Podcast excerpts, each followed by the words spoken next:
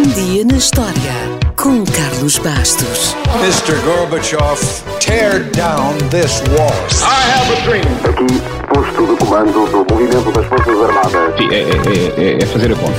Houston, we have a problem. Yes, we can. And now for something completely different. Já aqui falámos de Júlio César, que foi tão importante que mais tarde César foi usado como um título e não apenas como nome por todos os imperadores romanos que vieram a seguir.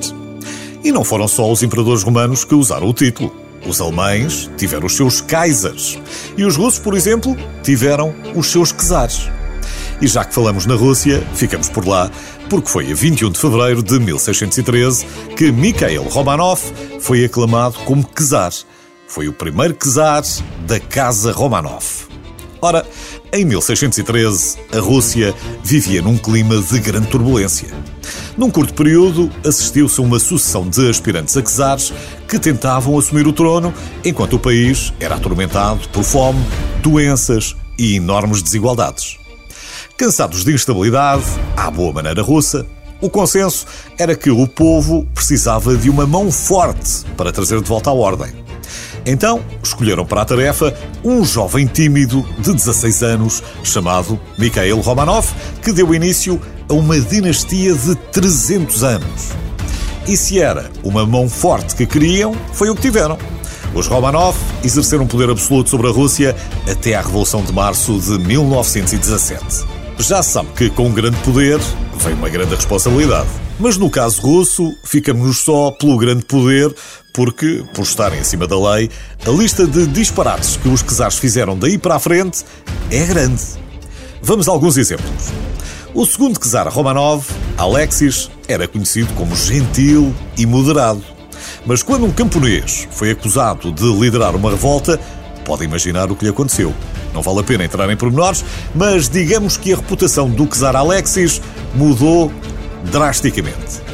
Já os jovens irmãos Ivan V e Pedro I são um caso curioso porque reinaram em conjunto. Bem, na verdade, era a sua irmã mais velha, Sofia, que se sentava numa cadeira atrás dos tronos e sussurrava as ordens.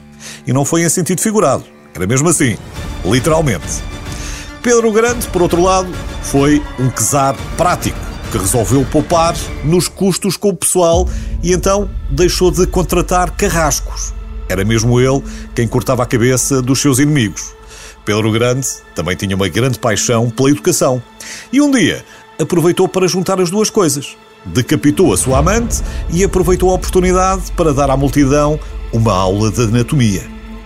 Já a Imperatriz Ana gostava especialmente de armas de fogo e adorava disparar sobre tudo o que mexesse, principalmente pássaros. Por outro lado, gostava muito de se divertir à conta da sua corte e às vezes obrigava os nobres a usarem penas, a andarem de uma forma tonta e a sentarem-se numa espécie de ninhos.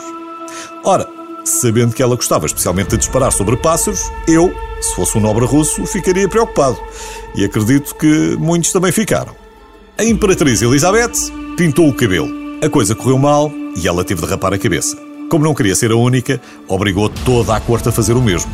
De Catarina a Grande, nem vale a pena falar, tal é a fama. Ainda hoje. Mas eh, podemos ainda falar de Nicolau I, que criou uma polícia secreta para vigiar os seus cidadãos. Nicolau I, ainda assim, achava que a polícia não fazia um grande trabalho e de vez em quando partia ele em missões secretas pela Rússia.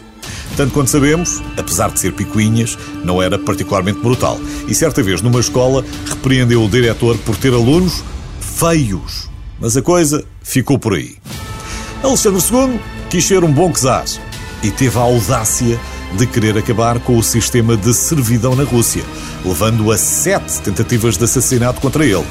Houve apenas sete tentativas, porque a última, em 1881, foi bem sucedida.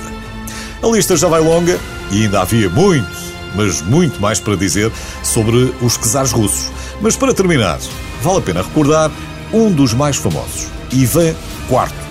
Antes dos Romanov chegarem ao poder, Ivan IV governou a Rússia de forma tão sangrenta e tão brutal que o seu cognome diz tudo: Ivan o Terrível.